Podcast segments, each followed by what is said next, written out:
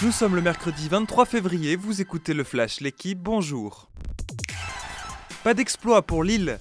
Hier, le LOSC s'est incliné face à Chelsea 2 à 0 en huitième de finale allée de la Ligue des Champions. Dominé techniquement, battu dans l'intensité et malgré une possession favorable, les Dogs ont plié une fois dans chaque période à Stamford Bridge. Kai Havertz a rapidement inscrit le premier but de la tête à la réception d'un corner.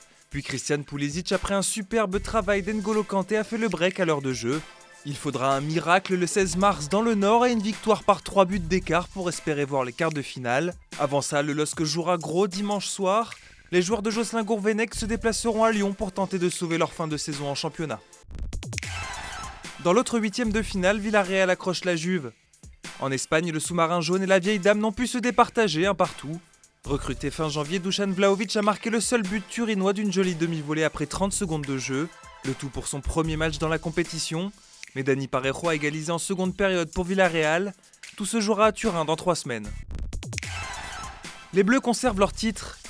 Hier, les joueuses de l'équipe de France de football ont battu les Hollandaises, vice-championnes du monde en titre, 3 buts à 1. Début de Wendy Renard sur penalty et de Marie-Antoinette Catoto, auteur d'un doublé.